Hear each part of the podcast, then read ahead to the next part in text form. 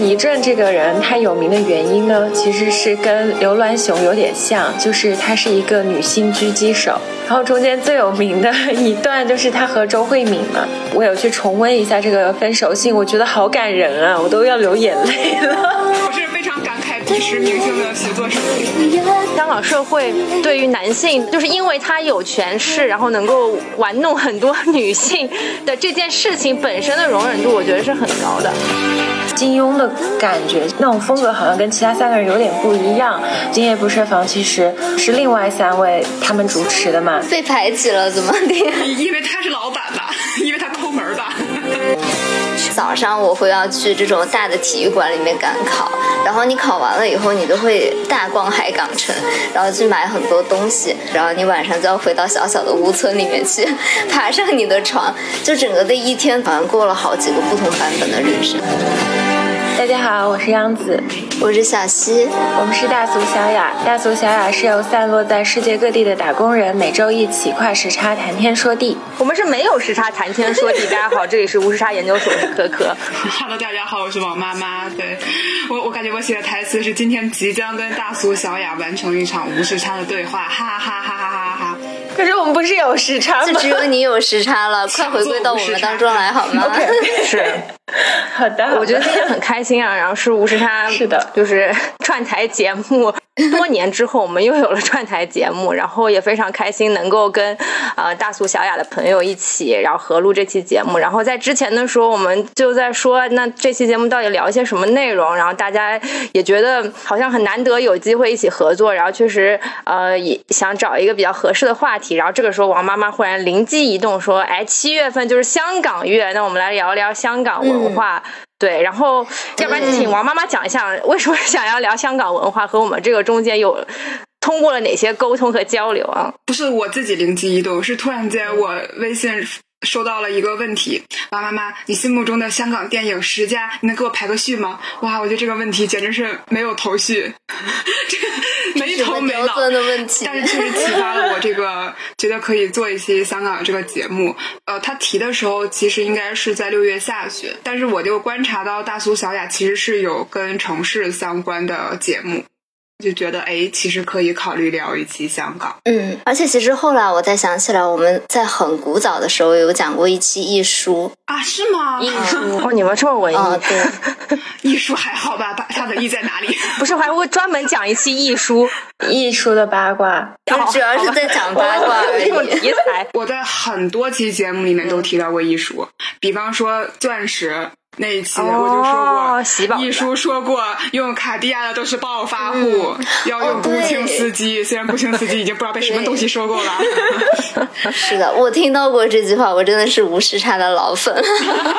谢谢。是的，还是小溪介绍给我的呢。而且我们跟无时差其实是我们第一次做串台，哦，是吗？我们之前都没有做过。对，处女串台献给了我们。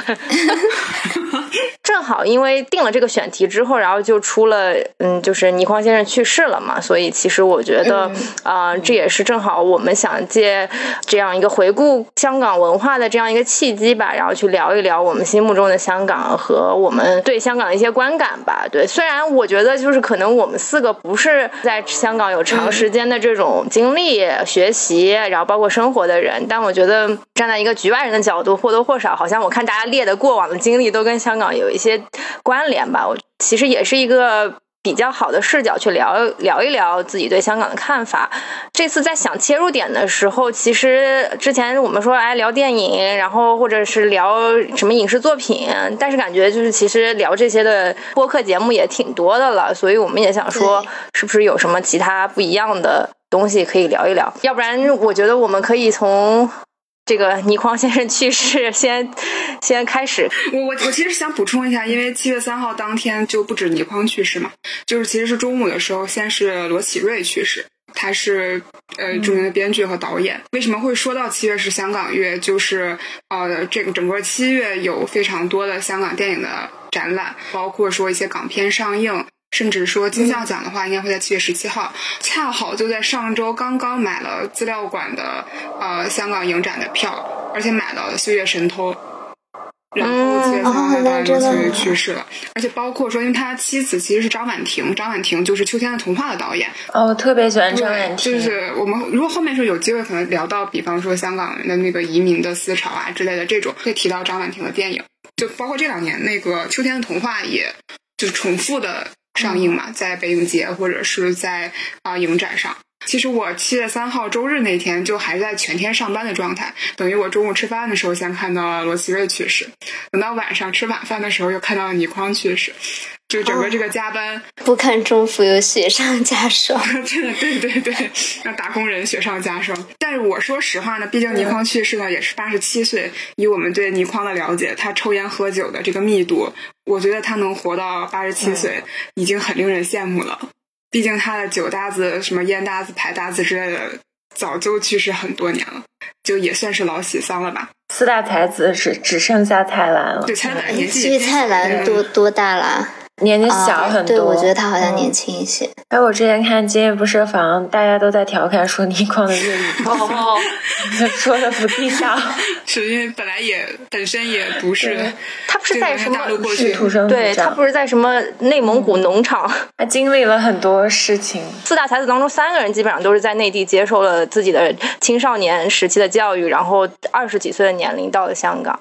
我觉得其实，嗯，对，就是可能可能身上又带着一部分内地生活的影子，然后后来又有了香港更多的融合吧。对，但但我总觉得有一有一点，就是我最近也在看这个四大才子，包括他们对于香港社会的呃一些影响吧。我我总觉得好像我不知道是不是，呃，因为香港的影视行业太过于鼎盛，所以就从我的角度看，我总觉得他们好像有一种。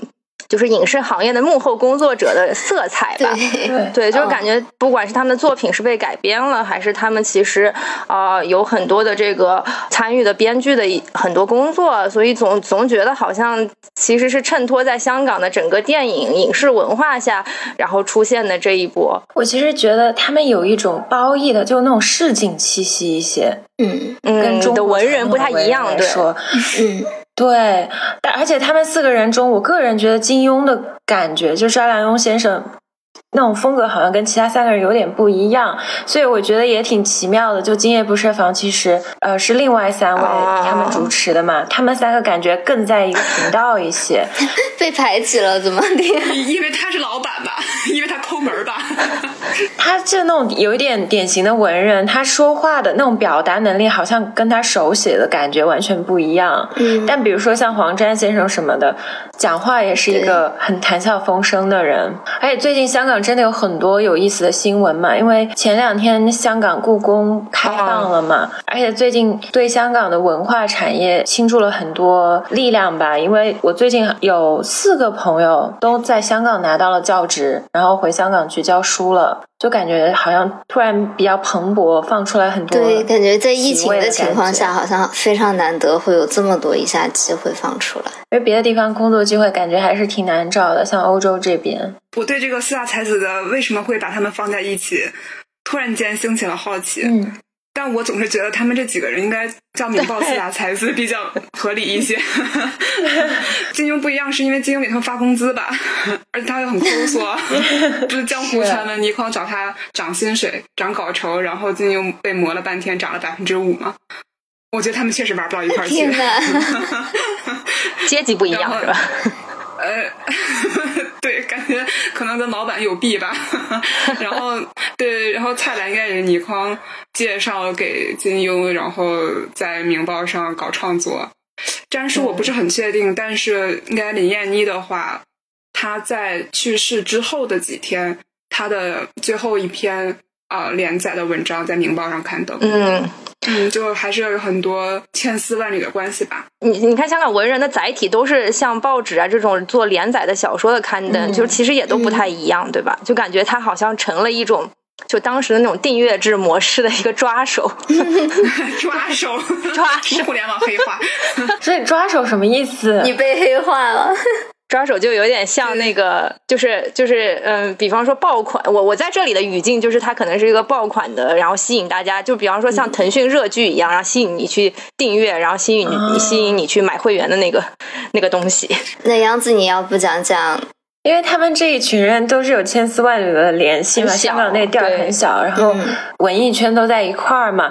其实几个比较有名的人物，像刚刚王妈妈也讲了这个稿酬问题，其实倪艺书跟金庸也有很多矛盾嘛，在这中间也是 金庸发钱哦，所以他也是金庸发钱吗？嗯。他也是很，他很早就被发掘了，然后也是在《明报》上写文章啊这些。然后倪匡他还有一个有名的事，也不能说事迹吧，就是他的儿子倪震。但倪震这个人他有名的原因呢，其实是跟刘銮雄有点像，就是他是一个女性狙击手。然后中间最有名的一段就是他和周慧敏。嗯剪不断理还乱的一段几十年的感情吧，我不知道你们还有没有印象？我记得小时候就是说倪震出轨的那个新闻上了那个娱乐头条，带给年幼的我极大的震撼。那个时候还是娱乐头条，就不是微博热搜。我小时候觉得太惊人了，因为那个时候我们还还没读初中吧，反正就是小学的时候，那种香港娱记又很夸张嘛，都搞那种大特写，就是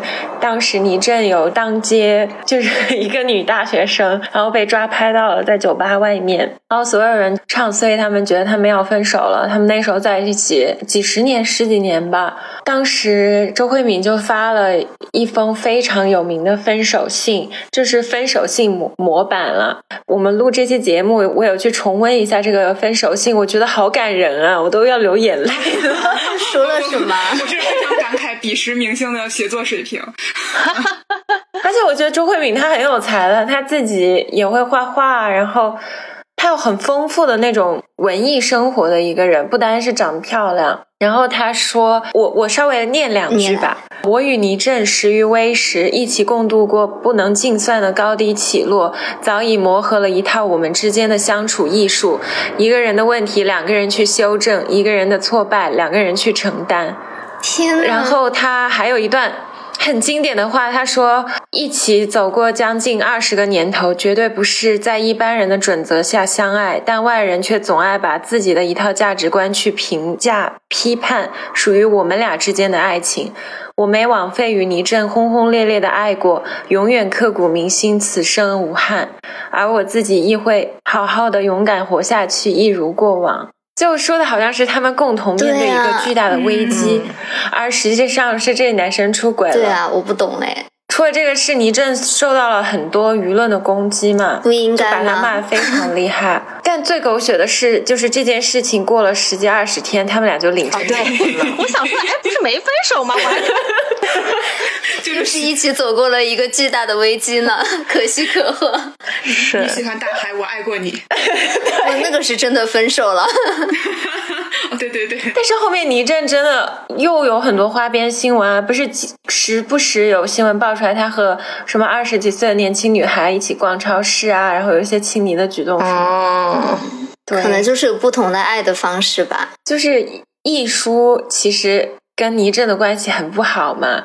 你吓死我了！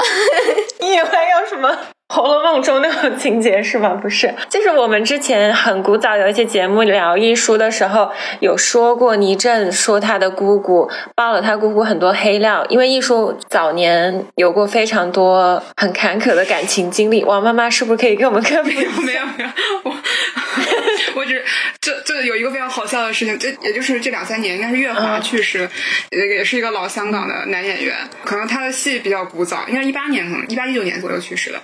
就是演他演过《珠光宝气》，跟蔡少芬一起演，就大家心目中的续存姿和喜宝的代餐。但是月华里另外一个很神奇的身份，就是他就是艺叔的大冤种男朋友。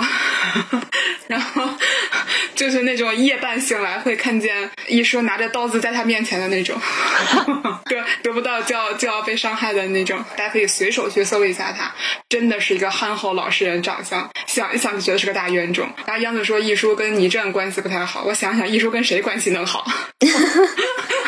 是艺术确实是一个还挺有港女气质的，很伶俐的一个人。精英的那种感觉，然后也很有自己主见嘛。因为倪震有时候说话他有点太直了，他爆料他姑姑说他姑姑早婚产子啊，然后又离婚反目怀才未育什么什么的，就说了很多很难听的话嘛，很露骨的。基本就是倪震交一个女朋友或者追一个女生，他就会写一个文章比如说，他写过一个《印度墨》，就是讽刺李嘉欣和倪震的感情的。但是李嘉欣后面就被刘銮雄追走了嘛，然后倪震就开始追周慧敏，然后很快就追到了。因为周慧敏是一个很有自己独特价值观的人嘛，就像我刚刚说的，他是遗父子，所以他可能有一点恋父情节吧。如果有周慧敏的粉丝，请不要打我，我也喜欢她的。然后她对跟自己的妈妈关系很亲近，肯定是这样，因为没有父亲嘛。然后倪震是一个非常会照顾人的人，就是我之前有看康熙还是什么有一个访谈，周慧敏她是说她自己是一个作息非常颠倒的人，就她白天都在睡觉，然后晚上她就通宵不睡觉的，然后她生活上的能力就。比较弱，他就说倪震就是那种生活上非常细腻的人，可能就是会把他照顾的非常周全，就做饭啊什么的吧。这个真的没有看出来，很细心。对，比如说他想吃什么水果，之前他住加拿大没有，倪震还会跑到美国去给他买，然后给他带，然后就种种细节吧。我觉得人可能有一个习惯吧，几十年在一起很难分手的，就是彼此之间交织在一起嘛。他们这一段还是蛮有意思的。哎，讲实话，我觉得倪震长得还还行啊。对，他确实长得就不油腻。是。王妈为什么面露难色？你怎么把自己 PUA 进去了？怎么回事？是谁前几天还在跟我说？我觉得周慧敏就是妥妥的被 PUA 了。她这么好的一个女生，怎么会这样呢？结果怎么过了两天换了一副面孔？不是你去看那些细节嘛？我觉得香港这种有点奇怪的故事很多。当时我看这个的时候，我又想到许志安和郑秀文，嗯，他们也是在一起几十年，然后许志安被拍到出轨一个女孩子在车里的，然后他们最后还是选择在一起。不知道你们有没有听过有个歌叫《爱情万岁》，就是郑秀文的那个词还蛮那个的，大意就是说什么室内全民皆兵，听着流言之声，但是我如果能够拥抱你，就已是险胜。可能香港那个很小的地方，然后人言又很混杂，又在名利场很多年，所以两个人几十年在一起，确实像周慧敏说的，可能会有一个比较独特的相处之道，然后就有一些很外人难以理解的模式的那种亲密关系吧。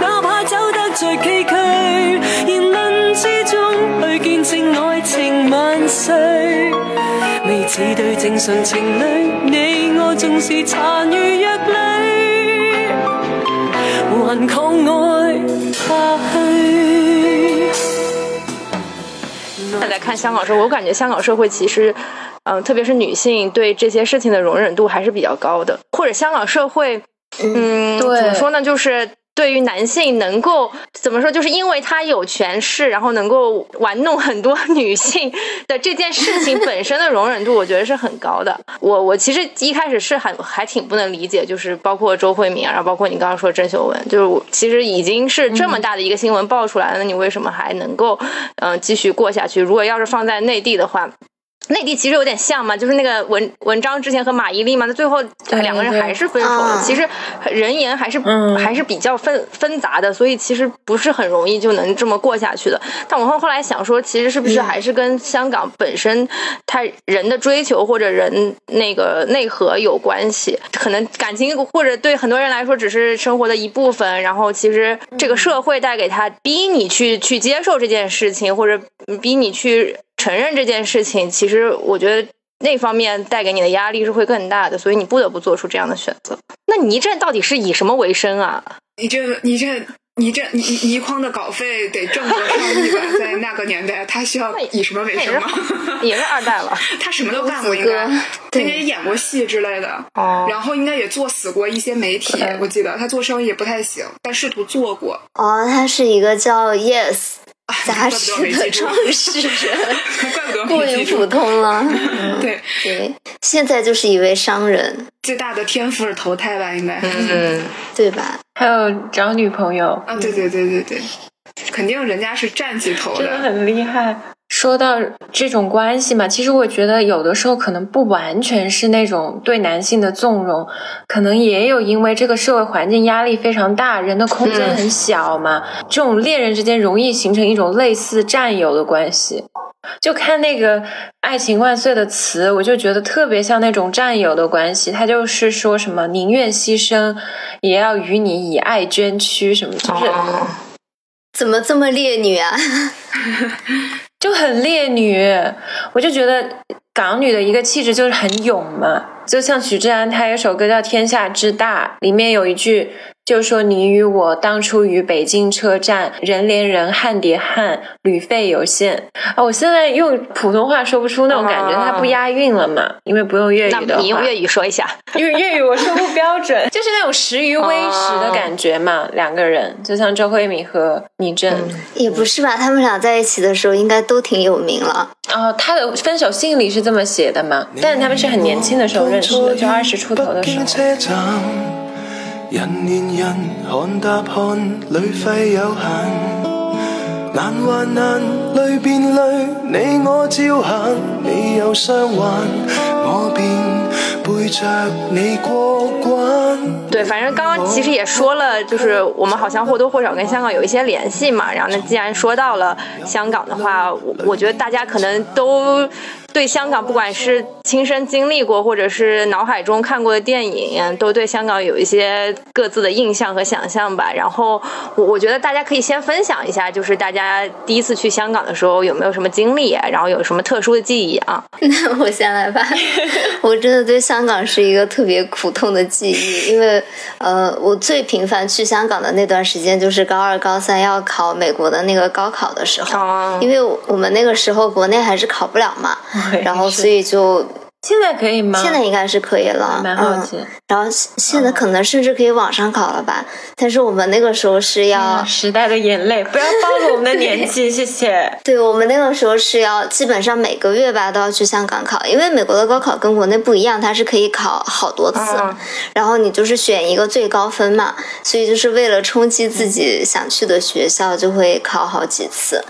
去之前吧，是对香港有非常多的憧憬的，因为我之前从来没有去过。香港，然后你是通过很多的影视作品啊，然后或者文学作品了解到香港，就觉得是一个非常繁华的大都市，可能和内地就是包括我的家乡是非常不一样的感觉，一定是那种高楼林立。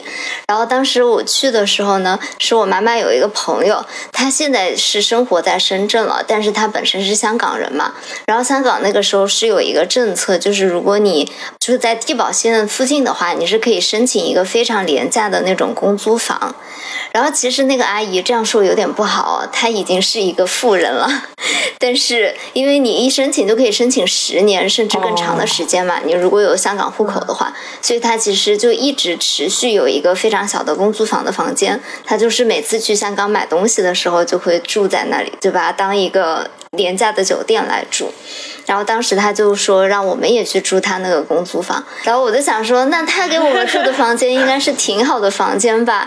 然后结果进去的时候我就一整个惊呆，我不知道大家有没有进去过香港的公租房，就它外面看起来就是一个尺度非常巨大，然后非常密集的一大片的居住区。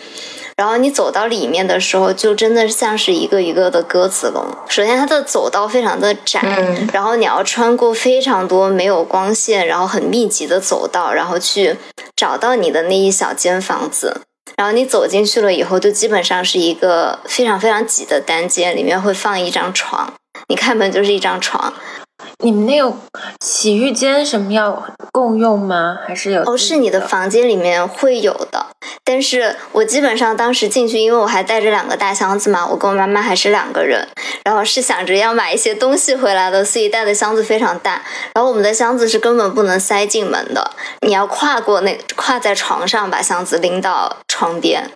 就是没有走到的，你要在床上爬来爬去，然后爬到那个洗手间，就是甚至跟你住的之前非常差的酒店都完全不一样。后来我的阿姨就说：“其实你们这个居住条件算很好了，因为其实很多香港人他们是一家人，就包括爸爸妈妈还有两个小孩都是一起住在里面。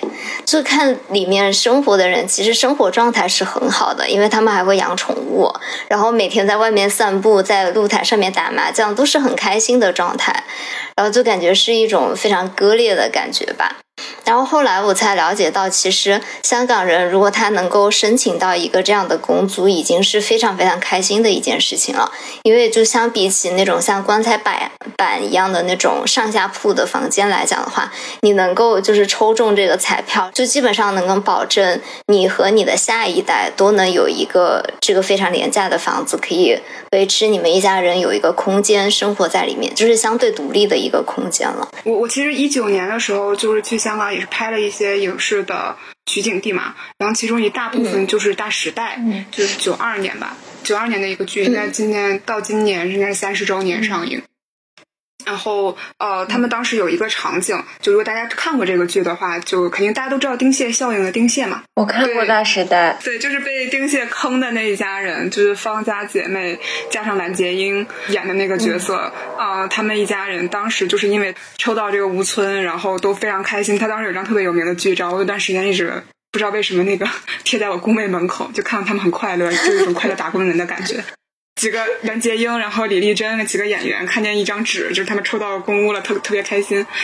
有那张今天也要为公屋而努力啊！对，然后，然后他们当时住的那个地方，现在大家都可以找到。如果有机会再去香港的话，就叫恒安村，在一个叫马鞍山的地方，听上去很像是东北或者是江苏的什么地方。但是香港也有个地方叫马鞍山，然后它每一栋楼都是恒大头，什么恒日楼、恒恒日楼、恒月楼、恒星楼等等等等等。我最大的感触就是这个剧是九二年的，但我一九年去拍的时候，几乎就是非常非常像他走的这个公交车，应该我没记错是八十五 K，他这个号码叫还在走这个车。然后你去找几个名场面，比方说里面有比较激烈的情节，他们那个小妹妹跳楼啊，还有那个李丽珍看他这对象黑帮那对象从楼下抬头回去看他们，就在楼上楼下对望的那个场景啊，你现在都能找到。而且我到那儿去，就是那个地方就完全没有人讲普通话，都是讲广东话。呃，有一个大妈，她就看见我们两个人像是有，呃，我跟我另外一个朋友去的嘛，就看见我们两个人很像游客，又觉得正常游客不会去这样的地方，就明显应该是大时代的粉丝，她就拉我去了几个凉亭，啊，就是一在广东话跟我说，就是什么我没有骗你啊，就是在这儿拍的，真的就在这儿拍，你看那年轻年轻年轻在这儿拍的，非常骄傲，非常骄傲。然后我这样去对了一下，我觉得他找的地方非常准。他可能真的可能，比方说是不是见过在这有围观过，对对对。然后他一直在跟我说，呃，什么我没有骗你，就一定在这儿啊，什么什么的。有些地方就是简易的一些游乐的场所，什么秋千啊之类的没了，但是像凉亭啊，整个它内部的结构啊、电梯啊什么这些东西完全没有变化。这个我也非常叹服。感觉香港就是会经常有什么什么地方、什么什么车站是几十年不变。我觉得就是说到这个呃公租房，其实是不是它的这种结构、它的这种造型，也是一个香港比较典型的这种建筑的形态？要不然让建筑师来分享一下。对，我觉得这个是不是也是你们曾经研究过的一种建筑群居的形态吧？我觉得还挺神奇，它怎么可以把房子这么围起来建？它不危险吗？就是有点什么事儿的话，某种意对某种意义上来说，它是想达到什么样的效用？采光吗？还是什么样？嗯，应该就是为了密度吧。它是希望能够把走所有的交通流线走道能够尽量的压缩，然后把房间是。一个相当于走廊两侧都是房间，然后房间也设置的非常小，所以它能够让更多的人居住进去，所以就会是一个非常长的走廊，然后两边都是房间。因为我们现在的嗯住宅设计大多数都会是中间有一个核心筒，然后房间是围绕着那个电梯周围布置的嘛，所以你一周围都是可以采光的。但是那个时候的房子就是基本上是一个 H 型的布置，然后就是很长的走道两边采光。嗯，前段时间我们来了一个教授，他做的是建筑师，他就有说现在有一个趋势，就是你要拿那个奖学金啊，或者是一些项目嘛，就申那种难民营的改造是吧？就很容易 中，这是一个现在这个时代的大趋势吧。说到这个，大家肯定就会追溯回香港嘛，因为香港它的一个像地标就九龙城寨，虽然现在没了，被拆了，但它出现在了太多的影视作品中。前段时间我听道长讲，就珍宝坊沉没的事情嘛，他有说过香港的两个最重要的时代记忆就是 collective memory，一个是九龙城寨，一个就是珍宝坊，就代表两个极端嘛。我当时就觉得就像小谢刚刚说的，它确实是为了容能够容纳更多的人，它的楼与楼之间的距离就是很近，你都可以不用下楼就穿梭那个整片区域，都可以连着走。然后每一个单独的这种那种格子间只有四平方米，我不知道怎么住人。就在床上爬呀。他们说那个那里的小孩还长得很开心呢，就是他们那儿最大的一个游乐场就是一个垃圾场，就小孩的童年就是去那个垃圾场玩垃圾。其实那个时候的建筑师也没有说不用心啊，他们是用心的在设计这个东西。我不知道你们有没有发现，就很多的公屋，它其实不是一栋一栋的，它是下面有一个底盘，把所有的房子都串在一起。因为他们那个时候就想说，你每一个房间里面的空间很小嘛，所以他们就想尽量创造出一些那种共享的空间，让大家可以在睡在床上之余，也可以在外面活动活动。所以基本上它的一层、二层都会有一个很大的平台，把这些房子都串在一起，然后这些。平台上面就会有一些，嗯，那种快餐厅啊，比如说像香港非常有名的大家乐。所以我那个时候其实第一次去的时候，我就是完整的进行了这一个体验。我就是放下行李，然后去大家乐吃了一个早早餐，就觉得好像就是体验了他们的一天。然后他们大家生活在里面也还蛮开心的。是他之前其实是城寨这种地儿，它是那种军事驻扎地。就其实我发现好多那种军事驻扎地后面都改建成了宿舍之类的，还挺好用的。比如说海德堡现在学生宿舍，之前是美军的军营驻扎地。香港建筑的这个密度吧，其实不仅体现在它这个公租房，然后这个屋村，其实它的。一般的这种大家居住的这种建筑，其实密度也是非常高的。特别是我记得，嗯，因为因为因为我姐姐她住在香港嘛，所以我呃很多次去都住在她家。就是她嗯在没有置业之前，在香港租房子的时候，我记得就是那种一梯十几户，就是你出从那个电梯出来之后，你会发现好几个单元，感觉要迷路。每个人都挤在那个小小单元里，然后一到上下班的时间，就所有人都涌向那个中心的地铁站，然后并且香港它。它是一个个副中心嘛，就是你的生活的这片区域，它就会自动形成一个中心。它以地铁站为为圆心，然后它就自动形成商业，然后电影院，然后所有的这种。一系列的餐饮全都围绕着这个东西去建成，所以他的生活还是非常方便的。就就像刚刚小溪说的，就下楼基本上就能够获得你要呃获得的东西。对，但但总总有给人一种非常 局促的感觉。就我第一次去香港的时候，那个时候 呃是是是我当时高三毕业的时候，然后呃当时还内地还没有有些城市还没有自由行，所以我当时是跟着我深圳的亲戚报了一个团，然后报了一个团之后就一天。跟着那个香港的导游暴走香港，然后就 你知道，就是那种团又很便宜，就是他带你去了一些免费的景点，然后到杜莎夫人什么蜡像馆，然后说你自己可以自费进去，然后 反然后就后来的下下午整个下午的时间就是在那个香港，嗯，会带你去游客购物的那种地方，你买了之后他有回扣的嘛，所以一天就被那种嗯就很局促的那种感觉笼罩着，然后就。就很不舒很不舒服，然后等到了就是晚上的时候可以自由解散了，然后我姐姐就来接我嘛，然后她正好下班就来接我，然后到了她家之后，我又感觉那个时候她租的那个房子就住在那个很很小的。的那个环境里面，然后那是我第一次看到有那种挂在窗户上的空调，就是因为它因为房房房间很小嘛，然后它没有办法放那种内地那种嗯大的那种空调，壁挂的那种空调，它只能放一个放在窗户上的空调，然后那个床也都紧紧的靠着墙，所以那个时候我就有一种，我怎么觉得这是我在纽约的家？我也在纽约也是这样的，也有挂在窗户上的空调，空调对，所以后来去纽约之后我很适应，就反正都见过了。对，然后就就就那那次那那次去香港，我其实是有点被吓到了，就是，呃，我我我是有一种就是受到了这么高大、这么大、这么密度、这么强的建筑物的一种冲击。我当时在据我姐当时回忆说，十几年前我第一次去香港的时候。给我问我要吃什么，我什么都不要吃，然后就是有一种你知道就饱了的那种感觉，紧张，对，就受到惊吓，就战战兢兢的那种感觉，就怎么要让我吃什么东西我都吃不下。然后后来因为因为我那个姐夫在中大，当时当时在中大读书嘛，然后我就跟他一起去了中文大学。那个时候我我第一次对大学校园有了一些感触，我就觉得说哇，那个中大建在山上，然后大家爬爬山上上学，然后。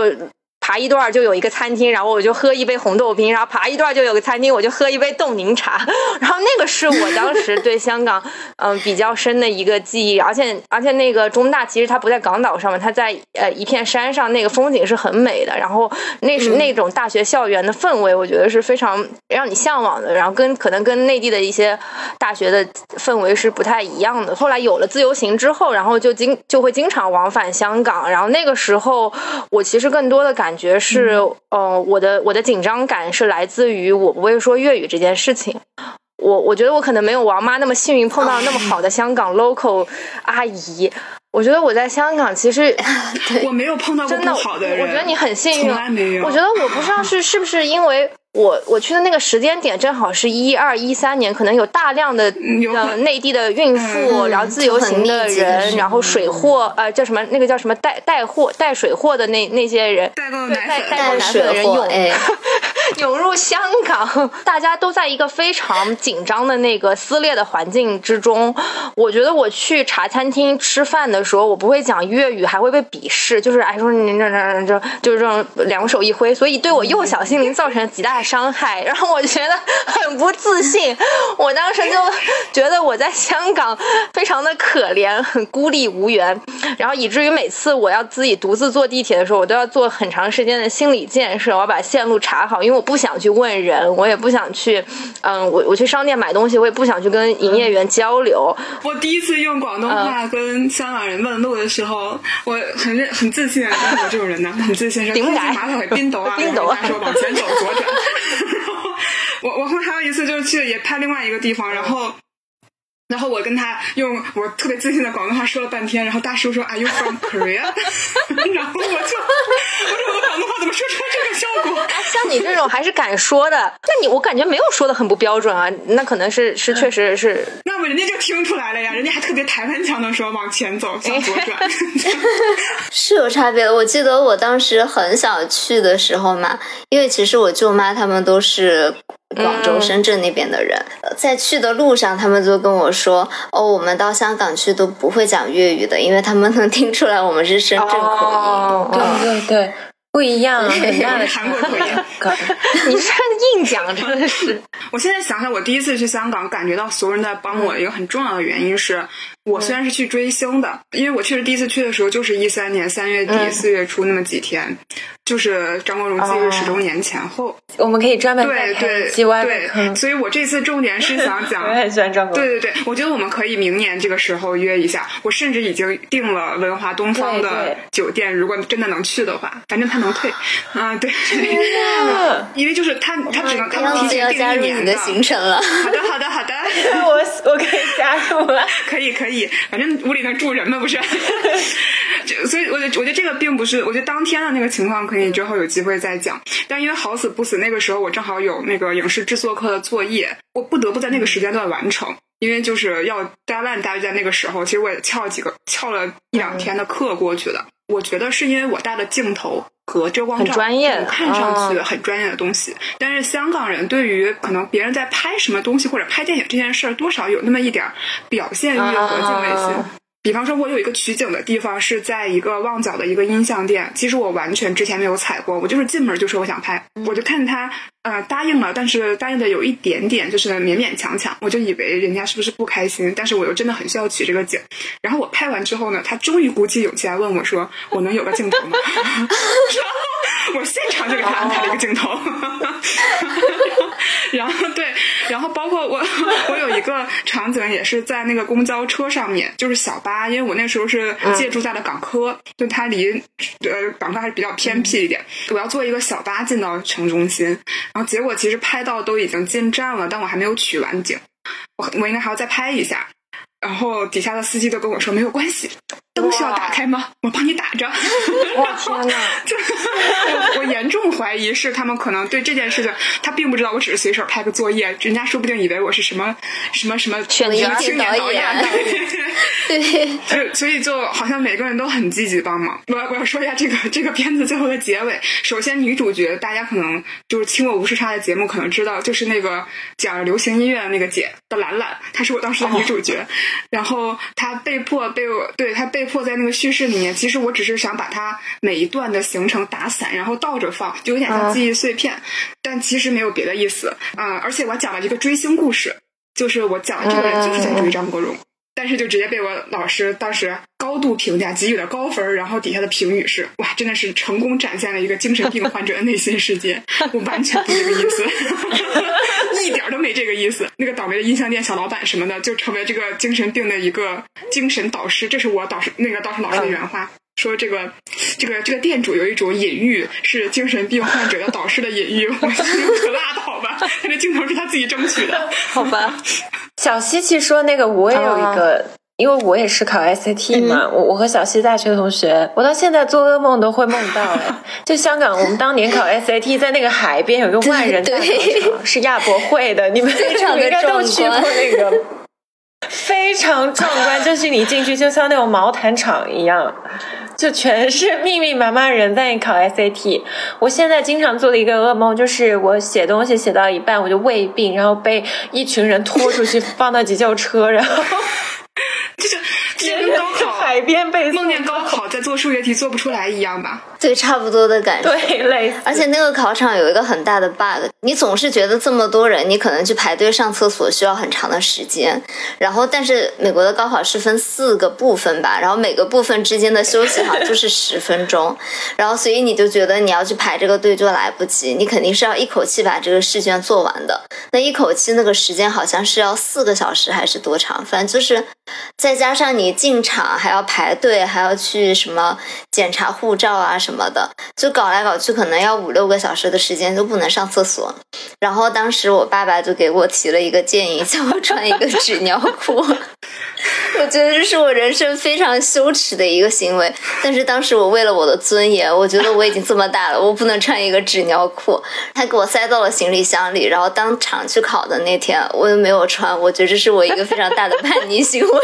然后，然后结果呢？不是我认识你十年，为什么我今天才听到这个？故事，大家真是不容易。对，但是我就觉得整个我去香港的这些体验嘛，就给人感觉是非常割裂的。因为可能早上我会要去这种大的体育馆里面赶考，然后你考完了以后，你就会非常释放、放松一下，或者跟朋友啊，或者跟家长一起去大逛海港城，然后去买很多东西，然后你晚上就要回到小小的屋村里面去，爬上你的床，就整个的一天都给我的感觉就是非常紧凑。然后非常割裂，好像过了好几个不同版本的人生，我就觉得好像这个是香港给我一个很整体的感觉吧。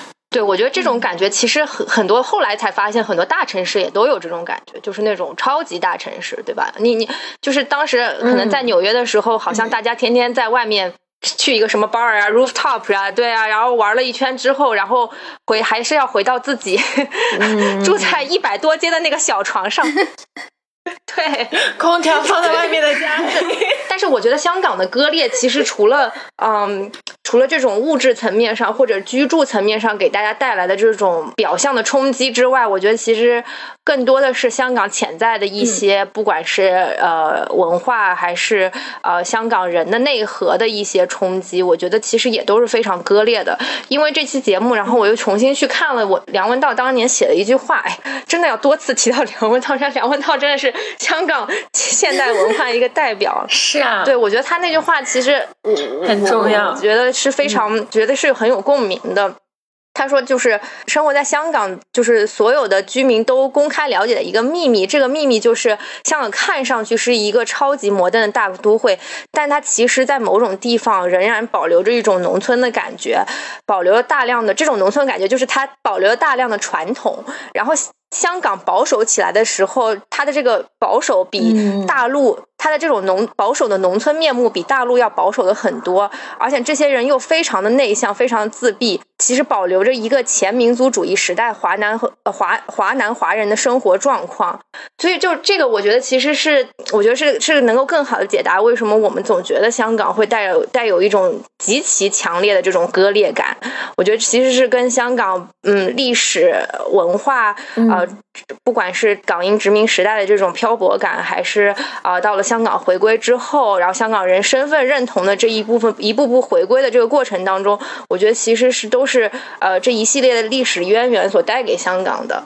对，因为它整个成型的历史背景很复杂嘛。它虽然是一个中国的土地，但它被殖民了很多年，所以导致它有一种其实双向并行的制度。虽然是澳门了，就赌王的家族故事就很精彩，他娶了四个妻子。但其实像香港，它大清律的废除也非常的晚，所以他们。刚刚就像科科说的，这些富豪之间的跟女明星啊，然后对男性的这种纵容嘛、出轨啊什么的，他们就有一个大婆学嘛，就大婆教，就他们写的那些娱记的报道，就让人觉得很奇怪，就是都不像那种二十一世纪会写出来的东西，但其实跟这种历史背景就还蛮像的，就有点像我这个比喻非常的。跳脱和脱轨啊，请原谅我，但是有点让我想到，比如说像袋鼠这种动物，在世界各地的其他板块上都没有，只有澳大利亚有，因为它是隔绝的一块道路。然后香港它其实也是嘛，因为大陆它后来就有新的制度啊这些，但香港保留的中国传统文化的那一块东西，它其实是独立于所有法外的一块区域，嗯，所以导致它形成一个非常。奇特的糅杂的文化和社会的对一种形态吧。我在想，就是从我自己的那个对香港的观感上来说，我今天那天跟王妈说，我觉得香港文化当中不可缺少的就是香港的这个豪门狗仔文化。对我，我感觉就是这个好像是至少我们到现在啊，就是中国大陆也没有什么所谓的真正的豪门啊。那但是香港确实是有很多这种呃家族。历史积淀的这种豪门，然后并且呢，就是有很多豪门的各类各式各样的狗血故事，又在香港的狗仔文化下得到了进一步的扩大。那这个背后呢，其实更多的我觉得是体现出来的是一种香港社会对贫穷的一种集体焦虑。就为什么香港当年每一年的这个港姐的选举的冠军，好像最后都能板上钉钉的嫁给 嫁给富豪，就是或者是拿到了富豪这个圈子的这个入场券，甚至。香港人民对对此就是非常津津乐道嘛，就是或者是哪个女明星又通过了自己的一系列摸爬滚打，最后嫁给了富豪，对吧？就比方说李嘉欣这种这种故事，其实在香港有很多的这种。就刚才我们提到若干东西，就是它在一个相对隔绝的，但是又同样很局促的一个地理环境里面。资源很有限，绝大多数人都是在争取非常有限的资源。但是那些站本来应该是看不见的顶层的那些人，也在这个也在这里面，你是看得到他们的。不管是你从地理位置上，你能看到他们；从狗仔的报道里面，你也能看到他们。这两种力量，他们都在一个非常局促的环境里面彼此对望，所以我觉得是有这种往上跑的这个感觉。而且我觉得这些嫁入豪门的这些女性。也也某种意义上也是把豪门媳妇儿当成一一个攻打，对一种职业工作可能是对，他是零零七的，对吧？他是零零七的，但是他的收益可能比打工人的一生。不是一生，可能从从周周朝干起，加在一起，可能收获都大。是我某种意义上，我经常会把甘比看成事业女性，虽然这件事情听上去就那种很隐忍的事业女 性。我真的觉得，就这个工作很没全没有休息的，没有一分钟的休息喘息的机会，但它收益也是巨大的。就是人有人愿意选择这样的工作，可能牺牲了一些尊严，或者牺牲了呃一些。嗯，独有的爱，但可能有些人就认为这是牺牲还是挺多的。从这些方面来说，他好像非常物化女性了。但从另外一些方面，你又觉得他很有意思。我觉得他很尊重知识的。就比如说，香港职业剧非常多。嗯，就像我今天还重温了《见证实录》嘛，里面的经典角色，就陈慧珊演的那个聂宝言。然后一号皇庭里面，他和轩轩就是他们那个短发造型很经典的演律师，他们所喜欢的那一类女性，其实并不是像现在所流行的那种网红脸啊，就是要肤白貌美、大长腿什么的。那些女孩子都是有气质的，就是那种有读过书的女孩子。而且那个时候的女女明星很多都是受过很好的教育，像萱萱，她是在帝国理工毕业的。啊，然后陈慧珊她也是，她是 A B C 嘛，然后在波士顿读书，然后有学过导演啊什么的。她现在也也有继续读教育博士吧，在港大。然后还有像郭蔼明，就刘青云的妻子，她她之前是南加大学机械工程的，嗯，就那个年代嘛。这个没有想到，她应该去学传媒。就是包括像叶璇这么疯批，也是一个对，学高学历的这个。我我我记得什么当时。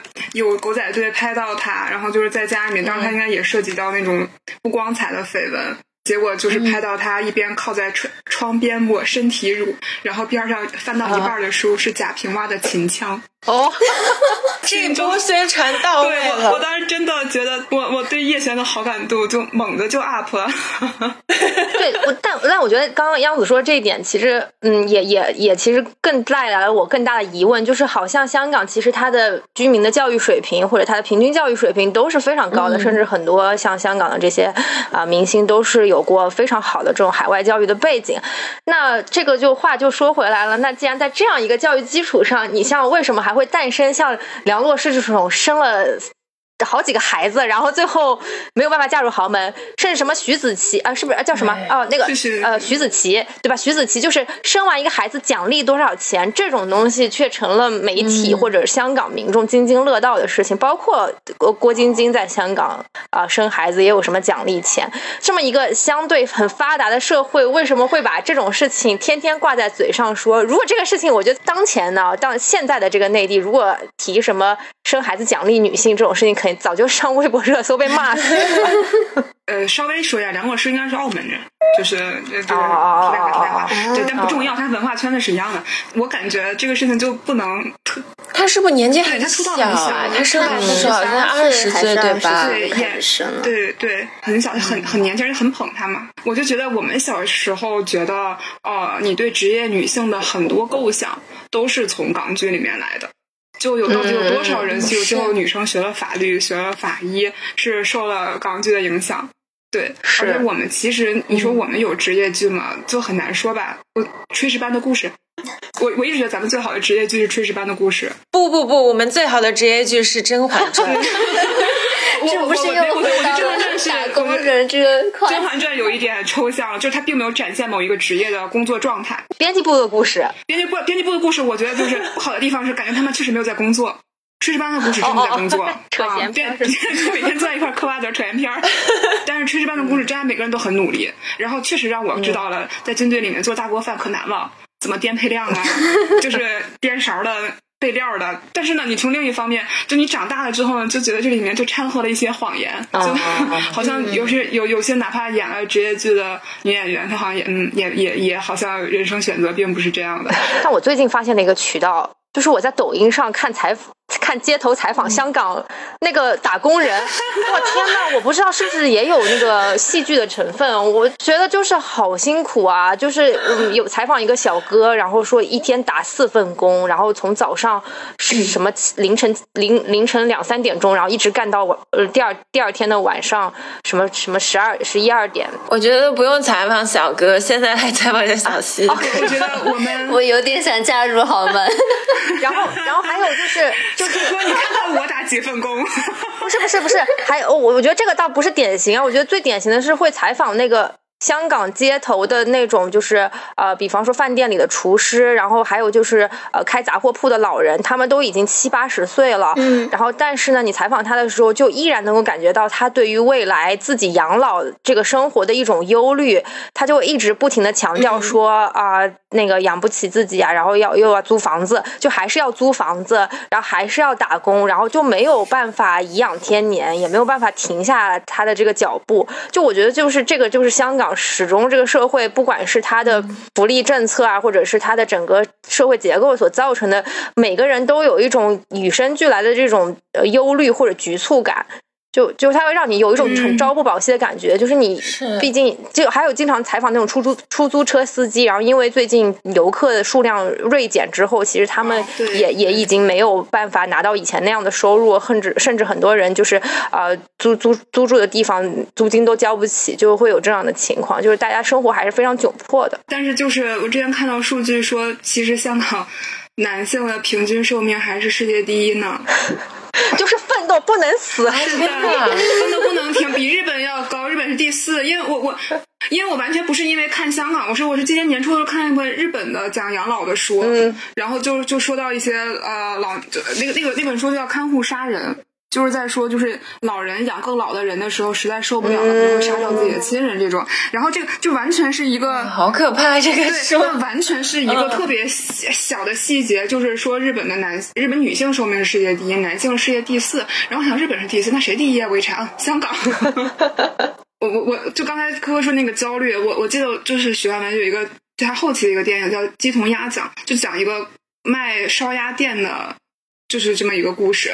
然后那个老板焦虑到他怕他徒弟偷师，所以就哦即便是对着他徒弟，他好多东西他都不教。然后那个徒弟呢也很焦虑，他很想知道他师傅是怎么做的，然后他就想尽各种办法想去偷这个师，嗯，就有这么一段喜剧的桥段，竟然是因为这种原因。就是有一种讨生活的感觉嘛，就是对，就是那种彼此还就是连就是彼此都在互相防着防着，但是又都彼此就就是那种真的是焦虑吧。然后就什么就那种小的桥段，就是什么拿个镜子反射，看他到底那个配料是怎么配的，就回去带着镜子，然后来回看，就又好笑又又又心酸。我哋呢班打工仔，通街走的直頭係壞腸胃，揾嗰些少到月底點夠使？恩過鬼，確係認真濕滯。最弊波士用啲發威，變過雞，一味喺樹係唔係就亂嚟廢？挨親加身塊面揦起惡睇，扭下計你就認真開胃。我觉得还有另外一个层面上，就是香港人可能对于金钱或者嗯，对于对于就是财富这件事情，还是有一种比较深的执念吧。我就记得当时跟我姐姐聊起来，就是说结婚钻戒啊什么之类的事情，我觉得嗯，对吧？这个我们也录过一期节目，姐姐会听吗？姐姐不会听我节目，没事。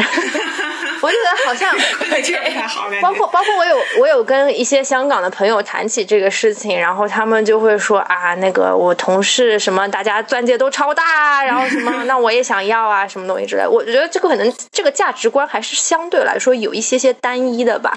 是，我学姐她有很大的焦虑嘛。我前两周去在柏林见她，因为她已经在柏林住了好几年了。她很习惯，就柏林人就是，如果你穿一个品牌的东西，人家还可能会瞧不上你。就柏林人背帆布袋，然后穿很 hipster 那种有点嬉皮士风格的。嗯，对柏林的一个概括，我觉得很很有意思，叫做穷且性感。哇，就是这种感觉这种地方呀。我学姐特别爱柏林嘛，然后她拿到一个工作 offer 要去香港了，她就很焦虑，她想啊，那我就每天没有办法穿平底鞋出门啦，就是要注重自己的仪表，可能要化很精致的妆啊，是就是比较职业化嘛。她觉得她好像已经很难适应那种生活了。确实，你走在那个中环的街头，就看到行色匆匆、打扮的非常精致的这种嗯香港的打工人吧，就所谓香港打工人吧。然后大家其实身材管理的都非常好。我我 我真的想读一下那个穿坑揍的女人，你们稍等，我找一下。我忘了为什么会，我当时确实是看见一个什么，这是一本旧书，还孔夫子上淘的。然后我就当时在看说，就是这是一个杂呃什么杂志的连载，然后汇集成篇，完全就是那种物欲横流的书。它差不多是一九七七年到一九八四年之间在号外连载的，就是一个叫钱玛丽的人写的，然后就是写各种都市男男女女。千万丽听起来很玛丽苏，对吧？然后就真的就是随手给你们翻一下。这不是郭敬明的 这这个书可比郭敬明早太多了，我随手给你念一下。本来 Roy 提提议下班后来写字楼接我，但我不想让同事见到我和他在一起，于是就提议在 Rocky 见，先喝一两杯 cocktail 再算。我比他早到，自己找个座位坐下，从公事包里拿出近期的号外看，发觉有封读者来信，给我一个 D。啊（括号讨厌回括号），但我看了一点也不生气。其实何止文章直低，我发现我的一生也不过是个大写的 D 而已。什么鬼？就是全都是那种中英夹杂各种牌子。我想说这本书多少钱啊？你淘哇，的时候，。这个书的序竟然是马家辉写的，啊，对，然后你知道吗？马家辉这家为什个写么穿 Kenzo 的女人？不是不是不是不是，是他集结成书之后，马家辉写了一篇序。这个书应该是一一年左右出的书，然后马家辉当时写的序，序的名字叫《人间有过钱玛丽》。你知道他是怎么定义这本书吗？他说这本书主要透过两个途径来书写女性的独立宣言：第一，价值坐标的确认；第二，语言策略的拓展。我的听懂我当时 满脸问号。太会了，家辉哥。对，家家辉哥上价值能力人间第一流。另外，我觉得就是，其实我们刚刚也聊到，他过早的就是有了这种资本的积累，有了这种物质的基础之后，其实他有了更多、更加先锋的或者更加不一样的尝试的表达吧。就是我我自己，其实这一段当时特别想在那个 愚人节那个 张国荣后那特辑期对对聊的，就是已经预定了好吗？大家一定，但我觉得以后可以再讲一次嘛，就换个角度讲，因为因为其实当天那个重映了一个、呃，他他其实我觉得最颠覆的演唱会呢，就是热情。当当时那天晚上不是视频号上还去重新放了一个修复版，但其实里面还是漏掉了很多歌的，就不知道是有意还是无意的。也就是说，其实他当时去做的演唱会，搁到现在可能还要做一些删减。如果大家就今年真的当时去看了的话，就我相信一定会觉得是一个非常大的冲击。整个它的服装的设计，就就是中国或者亚洲地区第一个跟保罗高迪耶合作的艺人，他衣服就是那种开叉开到前面，然后头发是散开的。他真的很适合。嗯，对。适让我第一次看的时候，我就非常穿高跟鞋穿高跟鞋应该是，就应该是跨越九七那一场。就他跨越九岁有一首歌就是红，他做的是非常有表达的。他一开始穿着红色高跟鞋出来，因为那歌叫红，然后是歌词非常性感，就是什么红像唇上滴血般艳，呃，唇上滴血般怨毒，是你与我纷飞的那场美梦，就是你可以搜那个歌词，就整个是非常妖艳的歌词。然后他穿着红高跟鞋出来，然后亮片的衣服和一个男性的舞者跳舞，而且还会隔着就在舞台上面相对挑逗。歌结尾的时候，他把那个孔舞鞋换成了皮鞋，意思其实是一种比较后现代的性别意识，就是我的性别其实是我可以选择的，我的我的性别就好像是衣服，我今天穿上什么我就拥有了什么性别。我觉得在这个方面上的讨论，我们就完全好像近十十几年，或者是在现场的演唱会上就没有。当然，我们现在也没有演唱会了，就是就就就不会再有。但但他其实这个九七年换高跟鞋这场演唱会是九七年的，就已经过去二十多年。就我会觉得，哎，竟然是在香港这么一刚才我们说了很多，他们他们还在考虑怎么下豪门的地方，却有这么然后却又有人。去做一些很突破的演出，嗯对对对。然后包括梅艳芳也是，梅艳芳从从出道就是对吧？就是 就是唱坏女孩。其实先锋除了刚才这种嗯非常、非常艺术向的机械不设防，我觉得某种意义上对于我来讲，就好像是啊一些人的康熙吧。就你就是下饭下饭嘛，就是对吧？然后 就看八卦下饭嘛。然后有有一期就是关之琳，她穿了一个粉色的特别长的连衣裙，其实那颜色有点土，但是穿在关之琳身上就还是很美。她那个时候也刚火，然后也，哎，她一直也没有什么特别拿得出手的作品嘛，啊，然后就她刚火的时候，就她其实你知道关之琳是很很年轻的时候结过婚，并且很快就离婚嘛，对对，我知道，对对对然后他当时他就在这种访谈节目里面直接就说了这个事，我看了对那一期。然后他最后他我觉得最振聋发聩的地方就是他还说，对，他说我我谈过有女朋友的，也谈过有老婆的，但是就是这些人对于我来讲，我我我就是我会珍惜所有美好的时光，我会忘掉那些不快乐的事情，但不代表我会相相信他们的承诺。嗯，黄沾就在片上总结了一句说：“那我们是同样的人呀，我们是一个类型的人，我们都多情而健忘。然后我们我们俩一起握个手吧，然后他们真的握了手。我当时觉得好酷，不敢说。就就是那种现在现在你敢相相信任何新出来的美貌小花，然后出来说先说自己二十岁的时候结完离，然后又说自己各种介入别人的婚姻。啊，当然，我觉得这段会不会也会说三段三观不正？但那时候的人确实不一样，比如张曼玉上《今夜不设防》，她也说她想做演员，就是因为她虚荣，所以她才想做演员。现在都有对，话她慕虚荣。在社会舆论不允许你这么说。那时候人真的很有个性了，除了张国荣、梅艳芳这种特别特别有个性的，其实后期王菲也很有个性啊。嗯，肖伟晚个半代的人，而且我特别喜欢有一个小众一点的关淑我也非常怡，我很喜欢欢她。我也非常喜欢。，对他就是那种很迷幻的感觉。那个《堕落天使》的主题曲是《忘记他》嘛，其实原唱是邓丽君。然后当时黄沾有说，他觉得关淑怡的那个版本要好很多。嗯，而且而且，我觉得我觉得我觉得在这个地方可以放一个很搞笑的地方，就是那个月下面海龟不是改过这个歌吗？把它跟蓝精灵放在了一起。对，那时候还是非常有个性的。然后，但是你说包容吗？也并没有。就就是，比方说，当时就我们描述的那个前开叉白衣服，对，就是张国荣的那个造型，就很多媒体就直接说他是什么护护 翼天使，就哦是，像卫生巾，多损啊！香港的媒体我现在觉得我们可以就香港出一个不了不了，已经已经江郎才尽了。我们的串台系列分版绝对没有，我我我不会，我不觉得完全被勾起了。你们最好能邀请到梁文道啊！你们做出来之后，你们是谁做 ending 的？你们那我妈妈吧，哦你们先来 ending。我们就是哈哈笑到 ending 是吗？我们今天 ending 应该是就是那种十分想邀请梁文道来上来合作这个节目，这会 是新的一波的社死吧？我觉得道长可能不会听到这里。如果你听到了这里，告诉我们一声。我们剪到最开始好吗？我觉得道长这个人也挺有意思的，就是呃，长期从事布道工作，就是用自己的一些亲身的体验，然后来去，因为现在其实大家都好像呃，虽然能讲不能讲的话，就是好像我们还是会觉得有些议题是蛮敏感的，然后有一些香港艺人，比方说像前面张学友啊，啊、很容易被发现一些呃，怎么说呢，动辄得咎吧。其实道长也算是。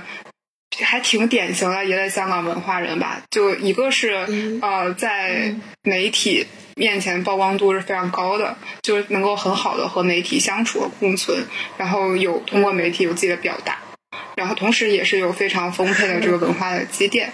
另一个层面就是跟可能呃文化人或者是这个圈层本身都保持着密切的这么个联系，但与此同时，还是在说希望能跟现在，比方说大陆的年轻人。啊、和更广阔的群体去有互动和交流，我觉得它是某种意义上，呃，香港这个城市想象中的香港这个城市给对于我们的意义，因为我们其实刚才我们在座所有人，我觉得我们加在一起在香港待的时间可能都不超过两个月吧，嗯，没有对，我们又能说出来很多这这那那鸡零狗碎的八卦，还有一些想法，其实就是来自于这种嗯啊、这些人的这个建构，嗯就回归到我们今天说香港文化的这个主题，就是给了我们非常多的启发和人生。道路上的一些很重要的痕迹，乃至是指引。虽然可能在某一段时间回头再看的话，可能也、嗯这个指引本身是要打个问号的。但确实，我觉得这个是香港这个城市给我们的一个意义。是啊好强行上升价值啊！好了好了，对对对对对，所以非常希望道长上来。你看，你来我们就做一期。落脚点也回来了。我知道当时那个你是连夜做的那个张国荣去世的那个节目，呃，甚至战争和非典都没有让你去做这个节目，所以要不然十就是一年后的这个后荣，不是你这还对起话来？你是，我就想说你在跟谁讲话？您是您是，哎呀，怎么回事？如果您看到这一段的话，我们邀请一下您，不可以吗？就是两两个节目一起一起呼唤啊。那那今天非常感谢，嗯、大家。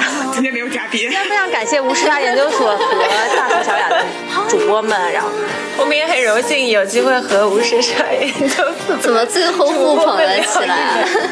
一起回顾了香港文化对我们的影响吧，然后也回顾了我们记忆中的关于香港的点点滴滴吧，我觉得还是非常开心的。对，今天这期节目就到这里啦，然后非常感谢大家的收听，然后也欢迎大家呃在全平台搜索关注大苏小雅和无时差研究所啊，然后也希望大家多多留言，多多支持。嗯，好，谢谢大家，谢谢，拜拜，拜拜。无时差研究所的粉丝群已经开通啦！你只需要在微信搜索“无时差研究所”同名公众号，就可以找到入群的方法。添加无时差研究所管理员二维码，管理员通过后就可以拉你入群啦。如果你喜欢我们，也欢迎在微信公众号和爱发电给我们送来你的支持。